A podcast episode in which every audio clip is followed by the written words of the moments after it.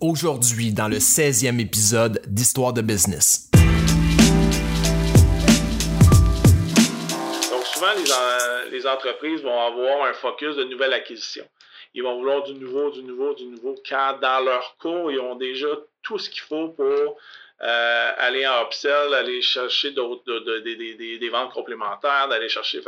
Moi, j'ai l'impression, Lupin, que oui, il faut du nouveau, mais il faut constamment parler à notre banque de clients. Il ne faut pas toujours les échaler, il faut leur donner un petit peu une fois de temps en temps.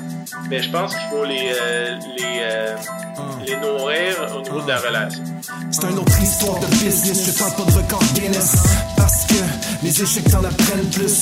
Pas tout de suite, attends pas sous l'abri de bus. Quand la vie te brusque, yo stretch tes big muscles. Frappe dans le mur jusqu'à ce que tu vives une épiphanie. Tu la saisis, planifie, grandis dans les conflits.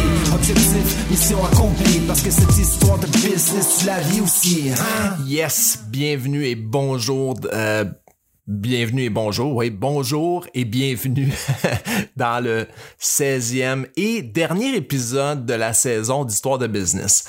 Euh, donc 16 épisodes, c'est pas rien. Euh, j'ai euh, c'est ma première expérience dans le podcasting et je suis extrêmement rempli de gratitude de l'avoir vécu avec vous. Donc merci de cet accompagnement là à travers euh, la saison pour tous ceux qui ont été là. Si tu es là pour la première fois aujourd'hui, eh bien tu tombes sur un selon moi un des épisodes les plus crunchy au niveau stratégique de toute la saison. Et à la fin de cet épisode-là, en fait, euh, pour euh, vous situer, si c'est la première fois que vous êtes sur euh, l'épisode, eh bien, c'est la suite de l'épisode de la semaine dernière où on faisait le post-mortem d'une stratégie marketing, moi et mon fidèle collaborateur, Alexandre Charland, pour un de nos clients. Et à la fin de cet épisode, je vous explique c'est quoi la direction d'histoire de business pour 2021. Donc, euh, sans plus attendre, je vous laisse euh, à la deuxième partie de cette entrevue avec Alexandre Charland.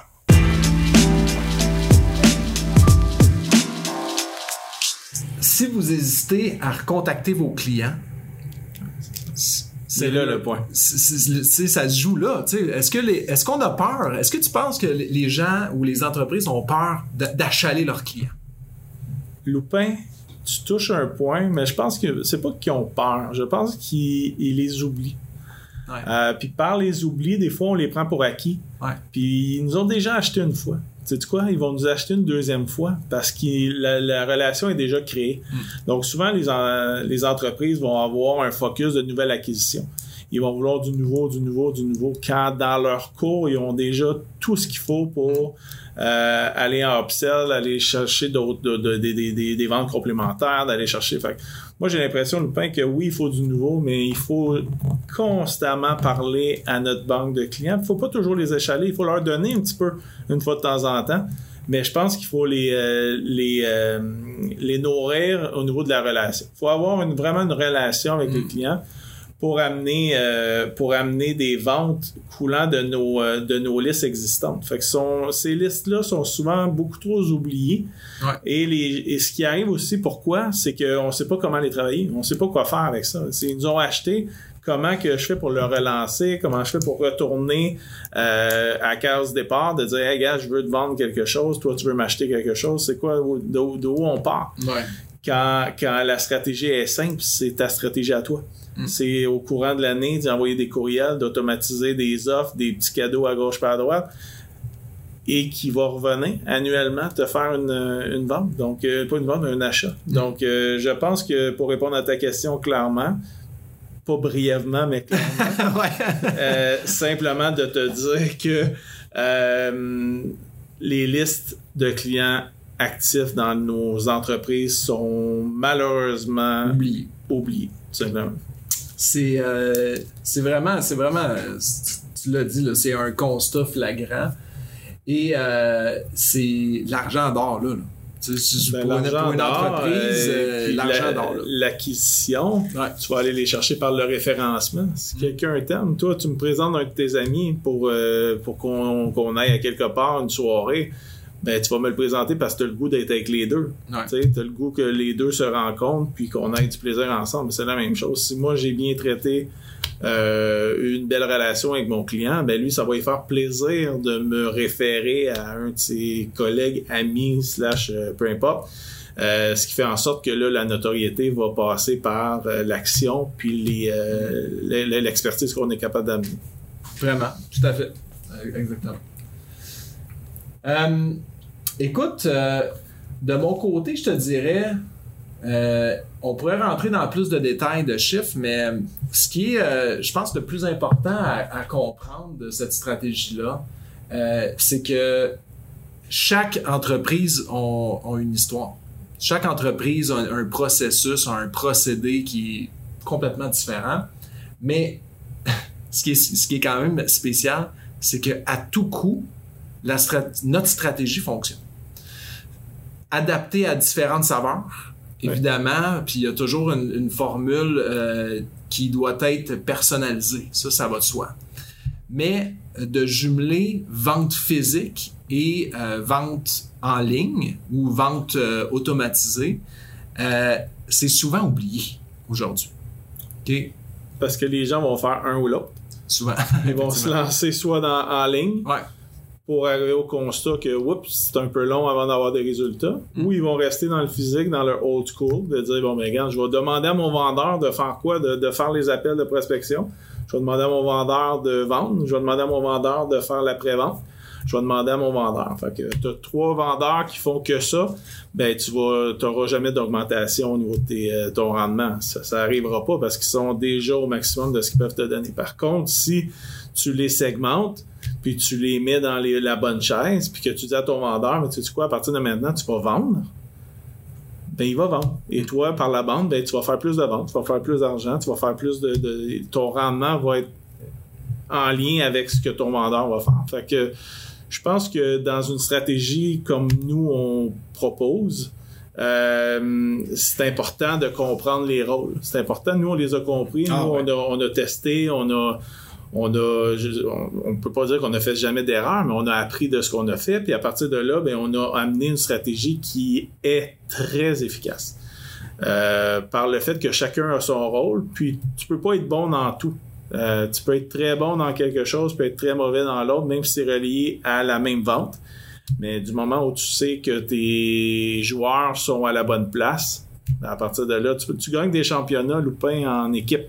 Euh, en individuel, euh, tu gagnes pas grand-chose à part des prix individuels, mais ça t'amène pas un championnat, ça t'amène pas la coupe.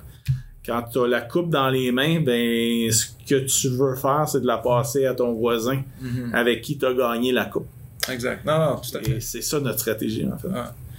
C'est d'avoir. Euh, puis d'un autre côté, tu n'auras jamais les meilleurs vendeurs si tu leur fais tout faire les affaires qu'ils veulent pas faire.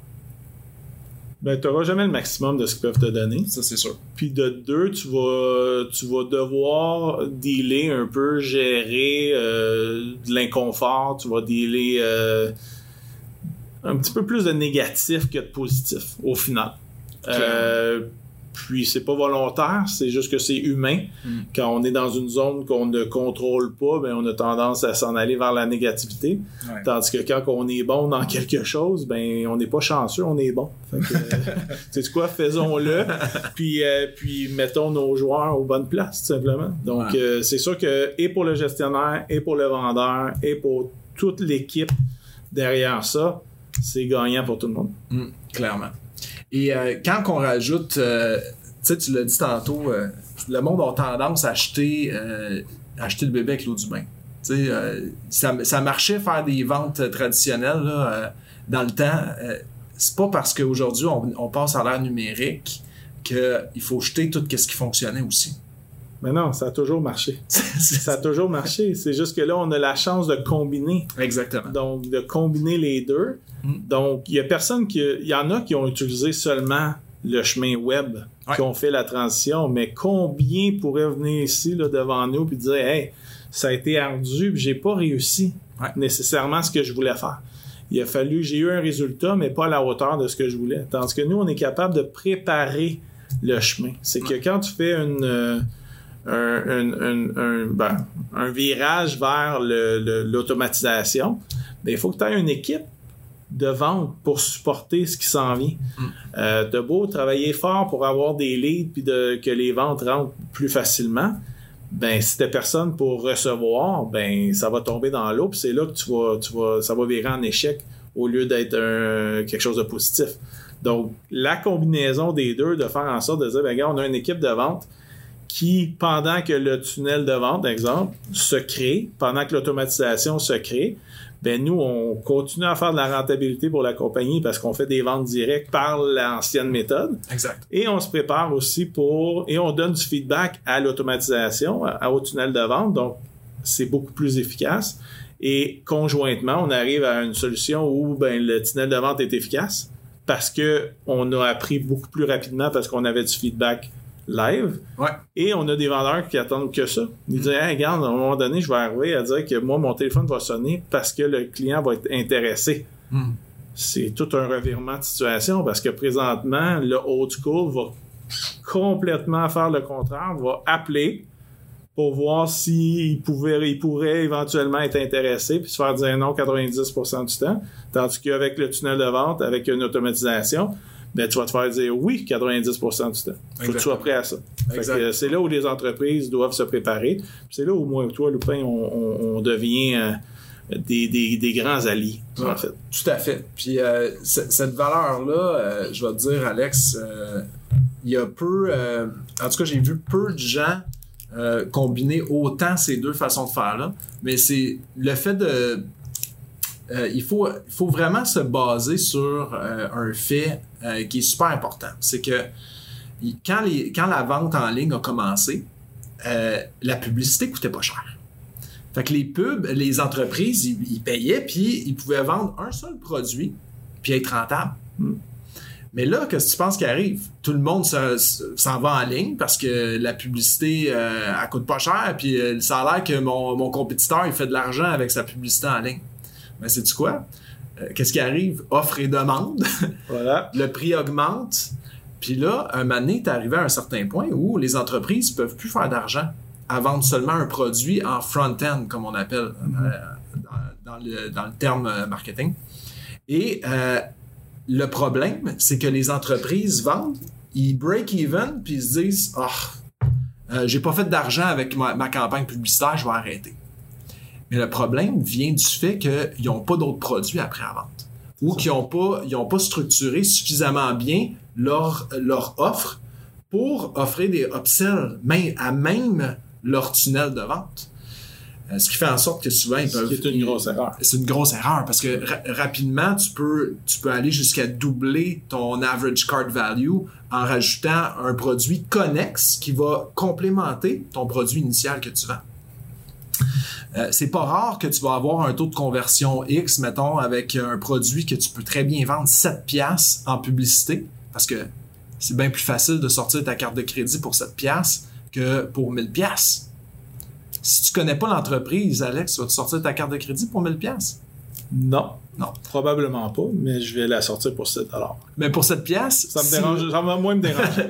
si l'offre fait du sens, tu vas le faire. C'est sûr. Si en upsell, tu as une offre à 40-50 pièces qui fait du sens pour compléter ton offre de cette pièce, le plus gros fardeau initial, c'était de sortir ta, carte de crédit la première fois.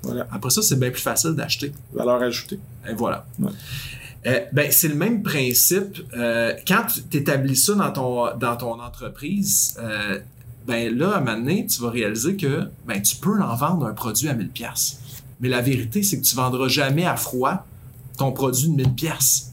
faut que tu réchauffes ton audience. Puis il n'y a rien comme y montrer que tu es bon, que ton produit est bon pour le, faire passer à l'action vers éventuellement un produit qui peut valoir 1000 dollars ou un service, évidemment.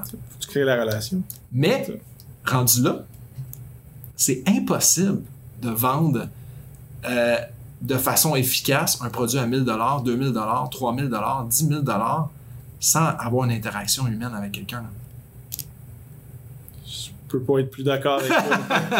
Écoute, c'est, on n'enlèvera jamais l'humain de l'équation. Exactement. Euh, je suis convaincu que du moment où on va l'enlever, il va assurément avoir un, un manque à gagner. Euh, et je suis aussi convaincu qu'une compagnie avec euh, égal à, produit égal quelqu'un qui prend une stratégie humaine en lien combiné avec une automatisation, donc qui vraiment va toucher les deux. Euh, versus un qui pourrait juste aller en ligne, exemple. Mm-hmm. Euh, je suis convaincu que la personne euh, qui le gère du côté humain va gagner la bataille haut la main. Ah, c'est sûr. Je suis euh, 100% convaincu. Tu penses, euh, est-ce que tu dirais qu'en ce moment, on est comme dans, dans un retour de balancier? Parce qu'il il a eu, ça, cet, extrême-là où tout Oui. le monde se sont pitchés en ligne, en- comme, comme on disait depuis le début. euh, Oui, parce que c'était facile. Ouais. Donc, je te ramène aux ventes. euh, on recule de 20 ans. C'était beaucoup plus facile pour euh, v'là 20 ans de vendre que ce l'est maintenant. Ouais, clairement. Euh, les gens sont, sont malheureusement euh, Ben, over- sollicités Ouais, over de gauche vers droite. Puis il faut, faut trouver la bonne, faut trouver la, la, la bonne relation. Puis il faut trouver le, le bon produit. Mhm. Donc avant, ben écoutez, on faisait du porte-à-porte dans les années 70 pour vendre des encyclopédies, puis ça marchait. Euh, écoute, puis là, à partir de maintenant, en les débuts 2000, quoi, 2010, que ça a eu le gros boom au niveau de Facebook, ces choses-là, au niveau du web. dans- dans ces Euh, mais c'est pas pour rien que c'est revenu à, à une plus haute school un petit peu que le, le côté humain est revenu dans l'équation.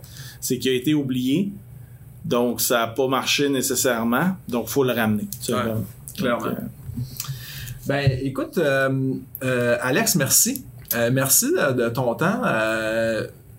Je pense que ça, c'est cool d'avoir cette, cette conversation-là. Puis en fait, je, te, je te le dis en, en primeur. Je te l'annonce, on, a- on aura d'autres comme ça. Ça sais-tu- qu'est-ce que j'aimerais, Alex? Ce serait qu'on puisse disséquer, disons donc, là, une fois de temps en temps, on s'assoit, puis on pourrait disséquer un- un- une industrie. Puis on Ouais. pourrait, on pourrait, euh, on, on pourrait élaborer un, euh, une stratégie pour, euh, pour ce type d'industrie-là. Moi, je pense que ça pourrait être euh, quelque chose qui pourrait être super bénéfique. Et puis les gens pourraient comprendre justement comment ils peuvent jumeler l'automatisation parce que faut pas cracher sur l'automatisation. Écoute, Au ça, contraire. Au contraire, je veux dire, c'est Oh. ça. Là, on est rendu là. là. On est rendu l'automatisation. Humain, automatisation, c'est égal. c'est la, ah, c'est la clé. Là. C'est la clé. Fait que je pense que ça serait extrêmement bénéfique pour, euh, pour les gens de comprendre comment ils peuvent jumeler l'automatisation puis la, la vente physique et surtout comment ils peuvent optimiser les deux ensemble. Euh, Écoute, Lupin, de un, merci de ton invitation. Et de deux, j'accepte volontiers de revenir avec toi. Euh, J'aime beaucoup nos échanges, mais je, je sais aussi qu'on peut aider. Ouais. Euh, on peut aider, puis on peut guider euh, des entreprises peut-être qui ont un petit peu moins de- d'expertise. Mhm. Euh, et on peut peut-être les aider à, à- à- à avancer, tout simplement. Puis ça sera mission accomplie pour nous, parce que c'est euh, dans nos valeurs. Je, ben, dans mes valeurs, je les tienne aussi parce que je te connais bien, mais il reste que c'est une, toujours une, une satisfaction de réussir en équipe, de réussir ensemble.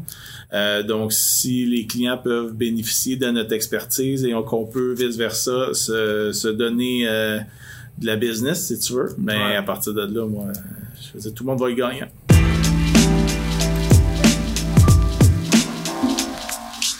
Yes, écoutez, c'est ce qui met fin à la deuxième partie de cette entrevue avec Alexandre Charland.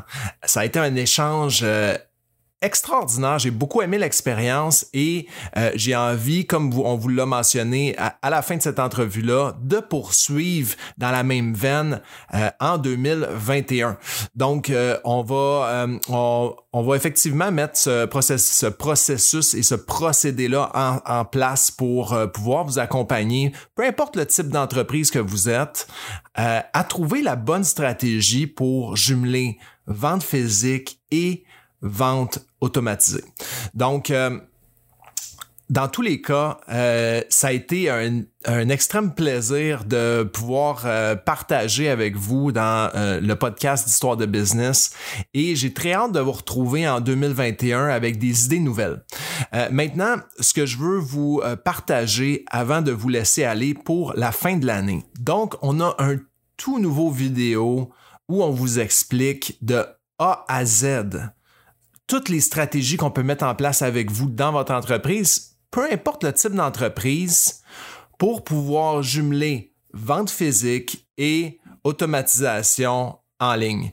Donc, euh, je vous invite à visiter, à visiter le loupingagné.com barre oblique HDB16. Donc, pour euh, vous rendre sur les notes d'épisode et pouvoir accéder à ce vidéo-là qui vous explique de A à Z comment est-ce que ça peut être possible pour vous dans votre entreprise également.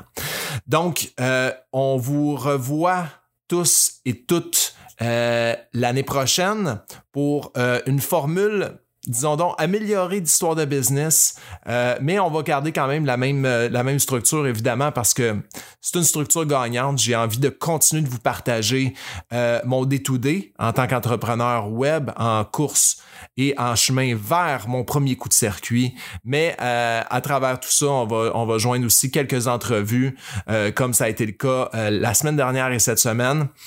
Et évidemment, si vous avez des commentaires ou si même vous avez des choses à dire puis que vous aimez les partager sur le show, ben, euh, simplement m'écrire à loupin en commercial loupingagne.com, L-O-U-P-I-N-G-A-G-N-E.com.